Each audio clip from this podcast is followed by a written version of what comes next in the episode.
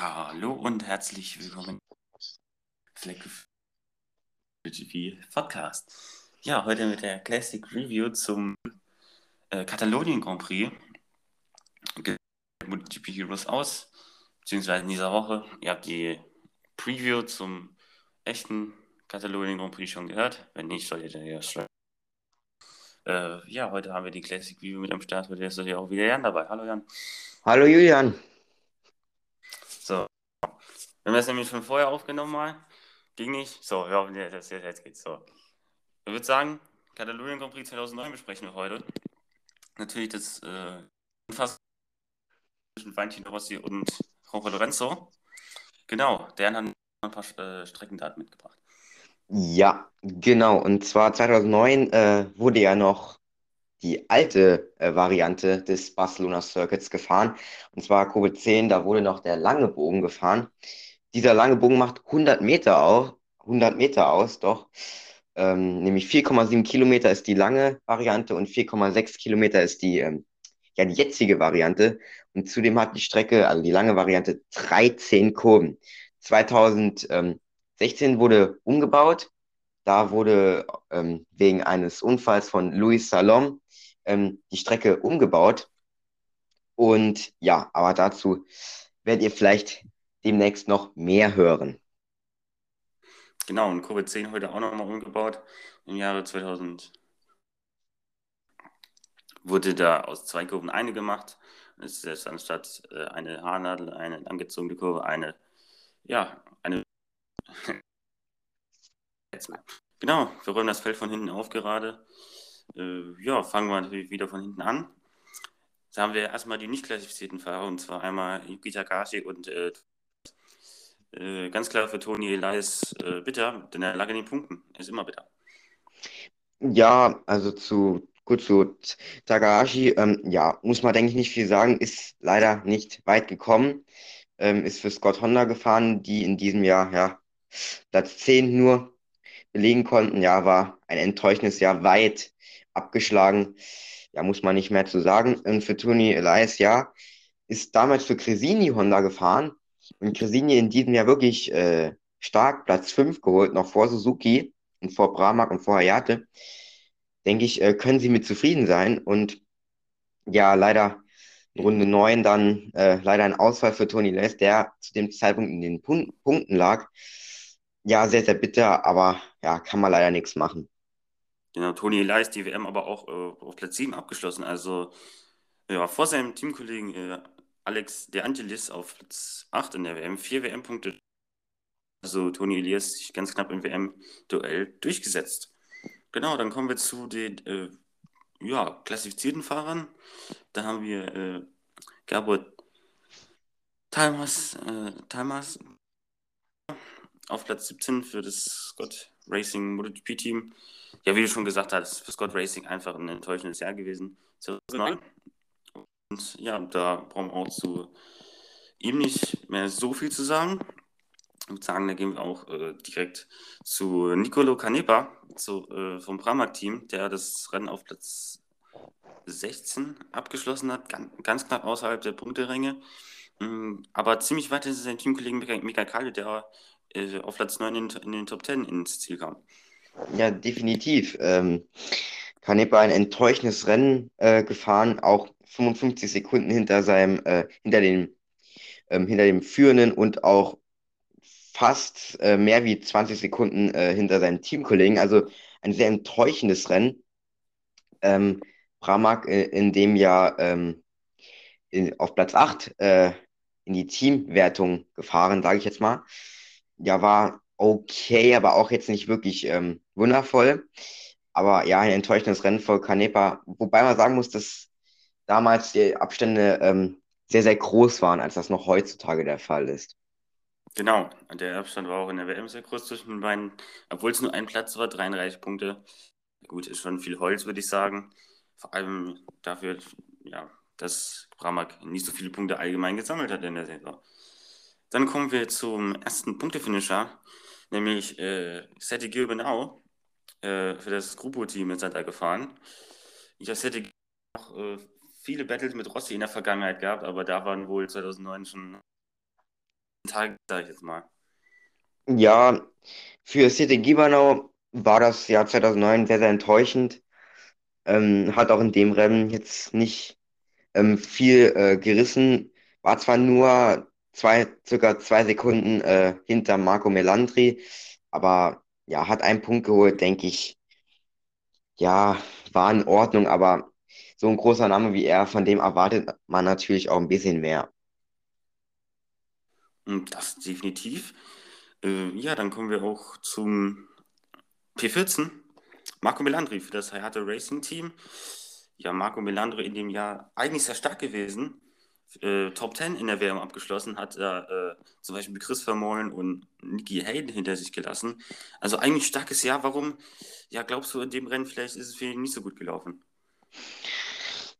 Ja, vielleicht lag es einfach an der Strecke und hat vielleicht auch ein Problem gehabt mit der, ähm, ja, mit seinem Motorrad, aber definitiv, wie du schon gesagt hast, Top 10, da muss man auch erstmal hinkommen. Ähm, ja, leider nur Platz 14 geworden, hat zwar zwei Punkte geholt, damals ja noch, gab es noch den Kawasaki-Motor, den gibt es ja heutzutage nicht mehr. Ja, war circa äh, fünf Sekunden hinter ähm, James Tosland mit der Tectoy Yamaha. War in Ordnung, aber jetzt auch nicht wirklich sehenswert. Genau. Äh, dann kommen wir zu äh, ja, Tech 3 äh, mit äh,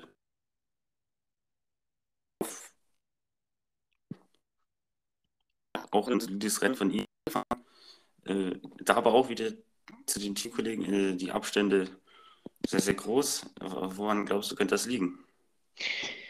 Ja, Colin Edwards äh, war damals aber auch ein äh, sehr starker Teamkollege, den mussten wir auch erstmal schlagen. Zudem, weil er ähm, Platz 5 in der ähm, Fahrerwertung ähm, erzielt hat, sogar noch vor Andrea Dovizioso, nämlich genau einen Punkt. Damit konnte er auf jeden Fall zufrieden sein, also Colin Edwards. Ja, für James Tossland war es ein, ja, eigentlich war es ja noch ein okayes Jahr, weil er ist Platz 14 äh, in der Fahrerwertung gewesen mit 92 Punkten, war jetzt nicht unendlich äh, ähm, weit weg von Nicky Hayden, genau, nämlich 12 Punkte, also ein vierter Platz. Ähm, ja, war nicht, war leider nicht viel, aber dennoch ähm, in Ordnung. Ja, würde auch sagen, wobei, ja, sein Abstand zum Teamkollegen Colin Edwards war schon eigentlich groß in der WM. Aber gut, man kann nicht alles haben, würde ich äh, da behaupten.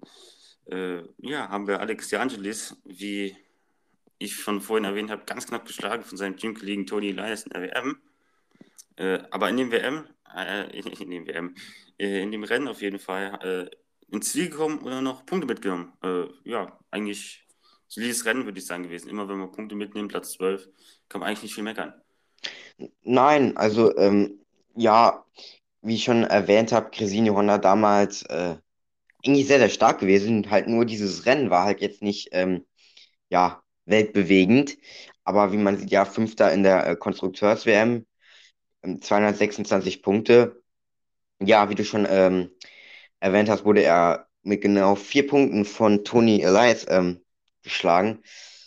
Ja, aber ich denke, es war ganz schön eng dort im Mittelfeld, wenn man jetzt so sieht, vom Platz 13 Nicky Hayden bis zu Platz 7 ähm, Toni Elias sind es gerade mal nur elf Punkte. Also es war schon ganz schön eng. Wie bewertest du damals diesen Fight im Mittelfeld? Ja, vor allem, wie du auch schon angesprochen hast, Nicky Hayden und so. Das sind ja Fahrer, zum Beispiel Nicky Hayden, die ja gar nicht ins Mittelfeld reingehören. Da werden wir später auch noch äh, etwas, glaube ich, bisschen zu sprechen kommen. Weil zum Beispiel Casey Stoner, der hat einen viel besseren Job in dem Jahr, in dem Jahr gemacht. War nicht im Mittelfeld drin, war ja vorne dabei und ja, Nicky Hayden einfach, ja, völlig abgeschlagen im Mittelfeld. Da sollte man eigentlich äh, damals nicht rumfahren mit der Rex Ducati. Und ja, da haben sich auf jeden Fall viele Leute bewiesen im Mittelfeld damals und auch gezeigt, dass sie äh, starke Fabrikate wie zum Beispiel eine Suzuki mit äh, in, in, Person von Vermoll und Ducati hinter sich lassen können. Aber gut, das war jetzt in dem Jahr auch, wie gesagt, da sollte man eigentlich nicht rumfahren. Definitiv. So, dann kommen wir zu auch einem Werksfahrer und zwar Chris Vermeulen. Ja, 2009 sicherlich nicht sein bestes Jahr, hat da schon äh, bessere Jahre gehabt in seiner MotoGP-Saison. Ja, Vermeulen ein Jahr gehabt, wo er richtig gut gewesen ist, 2007, danach immer kontinuierlich abgeflacht. Ja, wie siehst du sein Kata äh, Katalonien Grand Prix 2009? Ja, noch kurz zu Suzuki generell. Ähm, ja, 2009 waren jetzt eh ähm, ihre letzten Jahre, ähm, weil 2011 sind sie ähm, ausgestiegen aus der MotoGP und dann 2015, wie sind sie wieder dazugekommen. Das werden wir demnächst auch noch analysieren. Da könnt ihr euch auf jeden Fall drauf freuen. Und ja, in diesem Rennen, ja, Chris Vermeulen, ja, Platz 11, damit äh, kann er, denke ich, auf keinen Fall zufrieden sein, denn wenn man sieht, ähm, Loris Capirossi ist auf Platz äh, 5 gefahren und auch ein großer Abstand zwischen denen. Ja, ein wenig ja frustrierend für ähm, Chris Vermeulen, wo auch seine Karriere ging immer weiter bergab, was eigentlich ja schade ist, denn im Jahr 2008 ist er ja immerhin noch ähm, Achter geworden ähm, in der äh, WM. War, ja, dieses Jahr war nicht nichts für ihn, aber gut. War, ja, wie soll man sagen, ähm, ein frustrierendes Wochenende. Genau, und ein frustrierendes Wochenende hat bestimmt auch Nicky Hayden gehabt, der in dem Jahr einfach nicht an Casey Stoner ankam. Ja, sehr, muss sehr, sehr frustrierend gewesen sein für, äh, das Jahr für Nicky Hayden. Auch der nach seinem Titel äh, 2006 eigentlich immer kontinuierlich an, ja, sei jetzt mal Speed verloren hat und dann, ja, sei jetzt mal im Mittelfeld gelandet ist, obwohl da, er da eigentlich nicht sein sollte. Ja, definitiv. Halt Nicky Hayden, ja, in diesem Jahr, ja, es, es ging halt nicht mehr viel. Ähm, 2008 ist er immerhin noch Sechster geworden mit äh, 155 Punkten, aber äh, ja, in diesem Jahr war das nichts mit Platz 13 auch in der WM mit 104 Punkten. Sein bestes äh, Ergebnis war ein dritter Platz in den USA und zwar in Indianapolis. Sehr, sehr enttäuschend auch dieses Rennen, wie, wie du schon gesagt hast. Ähm, er ist auf keinen Fall an Stoner rangekommen. Ähm, sehr, sehr enttäuschend. Klar, man kann mal ein schlechtes Rennen haben, aber ich meine, er ist auch Weltmeister und von dem hat man bestimmt auch in den kommenden Jahren ähm, mehr erwartet. Oder wie bewertest du seine Leistung? Ja, also wie ich schon gesagt habe, sein Pace immer kontinuierlich abgeflacht mit den Jahren. Und ja, Nicky Hayden einfach ein Weltmeister. Er hat ja gezeigt, dass er Speed hat, so ist es nicht, ne? Aber dann immer kontinuierlich an Speed verloren und dann 2009 da angekommen und zwar auf dem zehnten Platz, obwohl sein Teamkollege Casey Stone ein Podium und Dritter geworden ist. Ja, schade, würde ich da sagen. Er ist dann noch hinter seinem äh, ja, Satellitenkollegen Michael Kali ins Ziel gekommen, wurde auch äh, ja, von der Satelliten-Pramak geschlagen, von der Eltern-Pramak. Ja, das, das kann eigentlich nicht zufriedenstellen. Nein, also Mika Cardio, wie wir vorher schon gesagt haben, ein äh, starkes Rennen gefahren, im Gegensatz zu ähm, Kanepa auf Platz 16. Ja, es ist, denke ich, bitter für ihn, von einem Satellitenteam geschlagen zu werden. Klar, wenn man das heutzutage jetzt sieht, da ist mal eine Pramac von einer Werks-Ducati oder mal wie auch immer mal umgekehrt oder mal eine, eine Petronas von einer Werks-Yamaha. Ähm, aber damals war das noch nicht so der Fall. Da war eigentlich immer Werks vorne, Satelliten, Satelliten hinten. Sehr, sehr enttäuschend, aber man muss auch sagen, dass Cardio einfach ein starkes Rennen gefahren ist. Und ja, ich denke, wie man jetzt auch hier sieht, ähm, Pramac ähm, Platz 8 geholt, sagen wir jetzt mal, hätte er einen Punkt mehr geholt, dann wären sie Siebter geworden, aber das äh, ändert jetzt auch nichts mehr. Aber gut. Wobei man sagen muss, ähm, er wurde aber von Randy DePuniet geschlagen mit der LCR Honda. Was war denn bei LCR Honda in dem Jahr los? Ja, LCR Honda in dem Jahr Elfter mit Randy DePuniet geworden. Also das Rennen wieder verhältnismäßig stark gewesen, würde ich äh, ja einfach mal so sagen. Äh, hm. Randy DePuniet auf Platz 8 mit der LCR Honda gefahren.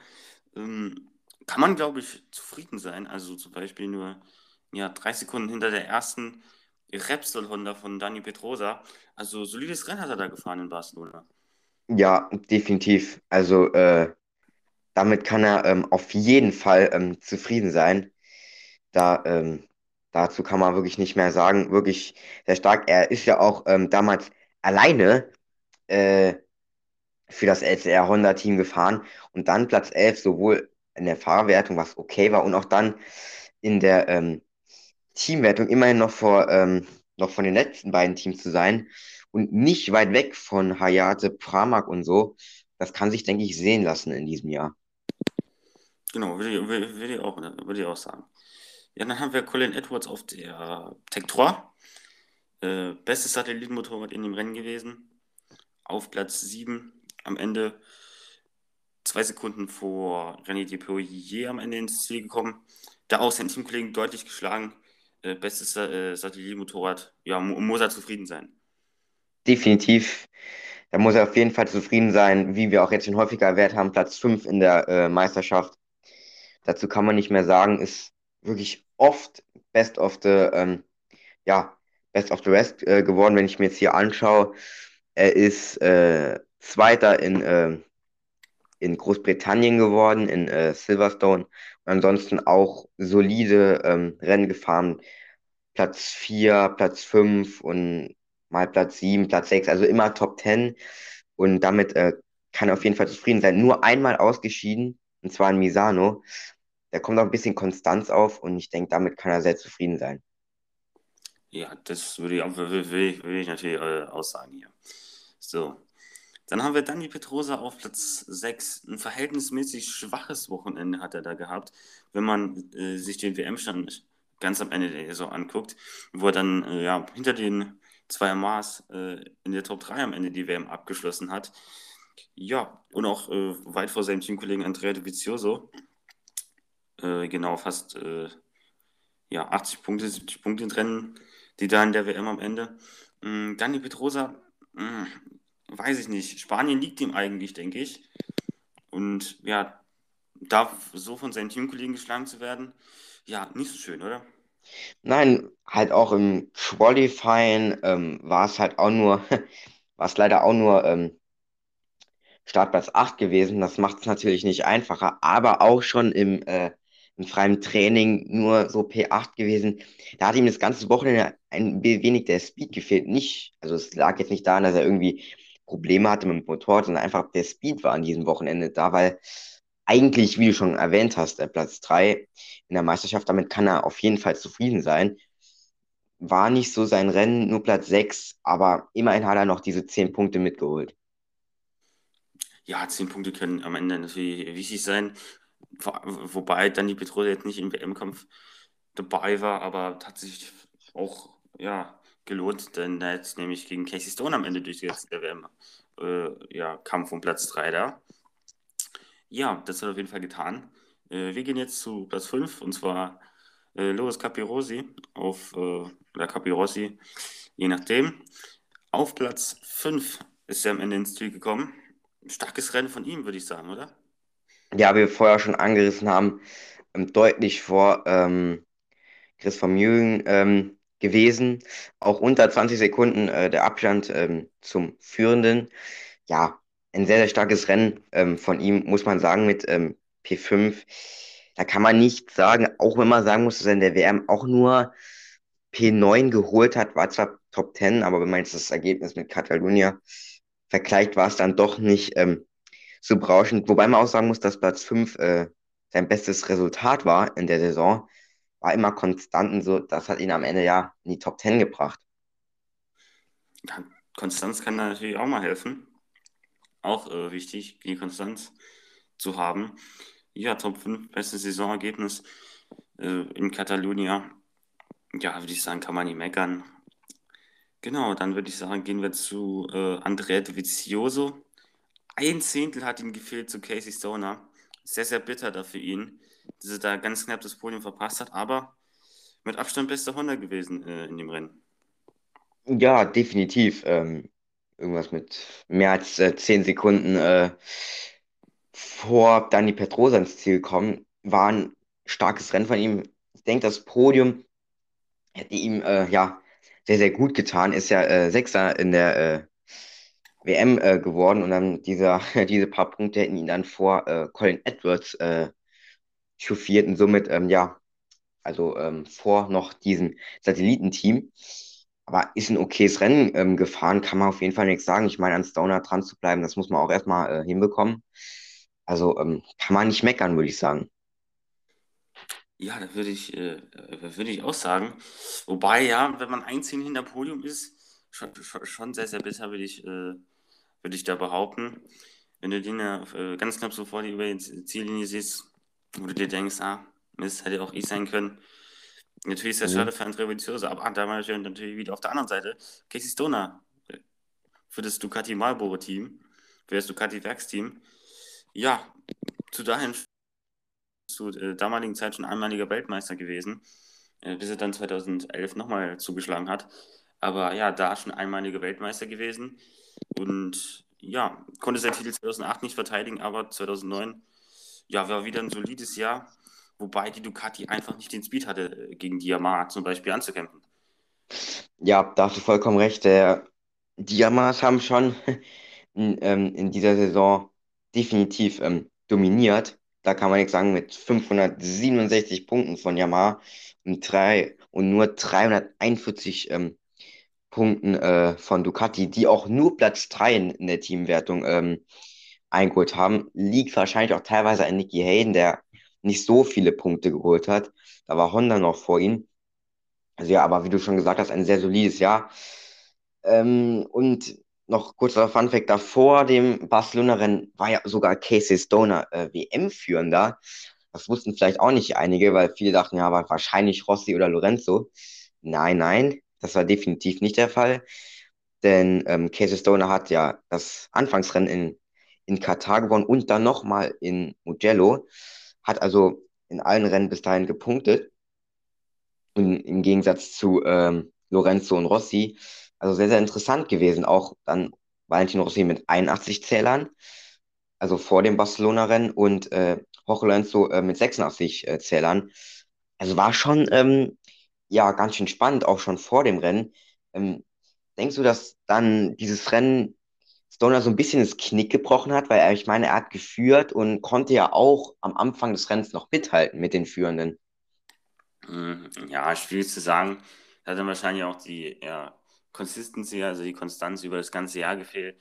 Wie du schon gesagt hast, er hat auf, äh, auf der Ducati hat er in Katar und in Mugello gewonnen. Also jetzt mal zwei Ducati-Strecken. Dann ja, ist es in dem Jahr wahrscheinlich so weitergegangen, dass ja, auf den Nicht-Ducati-Strecken, wovon es da wahrscheinlich ein bisschen mehr gibt, mm, ja, nicht so toll aussah, weil die, weil die Ducati einfach ja der Strecke nicht lag. Genau, da konnte es ja vielleicht ein bisschen damit zusammen hängen, dass ja bis dahin viel, viele oder überwiegend Ducati-Strecken äh, ja bis dato gefahren worden sind. Aber ja, können natürlich auch so gewesen sein, dass Sona dem Rennen gesehen hat. Ja gut, wir sind dann doch auf, sag ich jetzt mal, normalen Strecken zu weit weg. Und ja, das hat sich dann ja auch im Jahr gezeigt. Genau. Ja, dann kommen wir zum Hauptpunkt, zum Höhepunkt äh, dieses Podcasts. Und zwar Valentino Rossi gegen Jorge Lorenzo. Ich würde sagen, wir machen die beiden wieder ein Doppel Doppelpack. Ja, un unglaubliches Battle von den beiden. Ja, definitiv von, schon vom Training an bis zum bis zur letzten Kurve, bis zur letzten Runde. Also die haben sich immer gebettelt und auch im Qualifying ähm, hat sich äh, Jorge Lorenzo mit only 13.000 äh, vor Valentino Rossi qualifiziert. Und dahinter war dann Casey Stoner mit 14. schon Rückstand. Also das Battle war unglaublich, vor allem diese letzten drei Runden. Die Kommentatoren, sowohl der, der deutsche als auch die englischen Kommentatoren, sind ganz schön ausgerastet. Also ähm, wirklich Wahnsinn. Noch ganz kurzer Fun Fact. Nach dem Barcelona-Rennen äh, hatten sowohl Valentino Rossi als auch Jorge Alonso und Casey Stoner 106 Punkte. Also ganz, ganz schön äh, enge WM äh, dann ging, also da ging es ganz schön spannend weiter nach Assen. Ja, äh, dann, genau, äh, dann würde ich sagen, äh, besprechen wir noch, was die, äh, ja, was den Kampf äh, ausgemacht hat am Ende. ja, zum Beispiel wurde immer wieder im deutschen Kommentar gesagt, dass der letzte Sektor, ja, Lorenzo Land oder Lorenzos Schlüsselstelle ist. Ja, was ja, war der entscheidende Punkt für die Kompetition zu sagen, das ist jetzt ja Lorenzo Schlüsselstelle, weil am Ende hat man ja gesehen, eigentlich war es nicht Lorenzo Schlüsselstelle so. Ja, ähm, es war ein bisschen kurios, ehrlich gesagt. Ähm, ja, weil ich weiß auch gar nicht, warum, warum die das gesagt haben, weil ich weiß Lorenzo war vielleicht im dritten Sektor schnell, aber hat dann leider am Ende doch nicht gereicht. Hat auch dann später gesagt, da hätte er mal in der letzten Kurve mal eine engere Linie gefahren, dann wäre das wahrscheinlich äh, nicht so gekommen, wie es gekommen ist. Ja, Im Endeffekt konnte sich Rossi da noch ganz, ganz gut äh, ranbremsen und ranfahren. Ich weiß nicht, was da jetzt unbedingt Lorenzo Schlüsselstelle gewesen sein, gewesen sein sollte, aber gut, am Ende Rossi elegant äh, und atemberaubend an ihm vorbeigefahren. Ähm, kann man nichts sagen. Das Battle sowieso, ne, ne, wo noch drei Runden zu fahren war, dann Start Ziel, Windschatten. Lorenzo war eigentlich vorne, auf einmal Rossi bremst sich nochmal vorbei, zieht das Knie ein, um ihn nicht zu berühren und dann geht außenrum vorbei. Also Wahnsinn. Auch in der letzten Runde äh, fünfmal ähm, die Führung gewechselt. Also es war wirklich äh, ein sehr, sehr spannendes Rennen. Oder wie siehst du das? Geht's in die Geschichte ein? Ich denke schon. Ja, ich würde schon sagen, dass es in die Geschichte eingeht. Wobei mir immer aufgefallen ist, dass zum Beispiel auch äh, Valentino Rossi viel später auch äh, in Turn 1 gebremst hat, ja. Also da hat Roro Lorenzo auch, äh, ja, sei jetzt mal, nicht die Confidence gehabt, da spät reinzugehen in Kurve 1. Da hat Valentino Rossi drei Runden Verschluss und zwei Runden Verschluss, ja, da ordentlich äh, auf die Bremse äh, später getreten, damit der da vorne bleibt. Und das hat, äh, das hat ihm da auch, äh, sei jetzt mal, einen leichten Vorteil gebracht. Am Ende hat es dann Roro Lorenzo geschafft, aber dann, wie du gesagt hast, in der letzten Kurve vorbei äh, gegangen war, hat eine Beraubung von Valentino Rossi. Ja, also wirklich ein unglaubliches Rennen mit am Ende äh, 95, 95.000stel, äh, ja, wie soll ich sagen, ähm, Abstand zwischen den beiden. Also das hat Rossi wirklich klug gemacht. Ja, ich denke, hätte Lorenzo ein bisschen besser verteidigt, dann wäre das ja nicht zustande gekommen. Wobei auch Lorenzo gesagt hat, ja, Rossi an dem Tag äh, unglaublich auf den Bremsen, viel, viel besser. Und ja, das ist halt dann auch am Ende des Tages eine Kunst.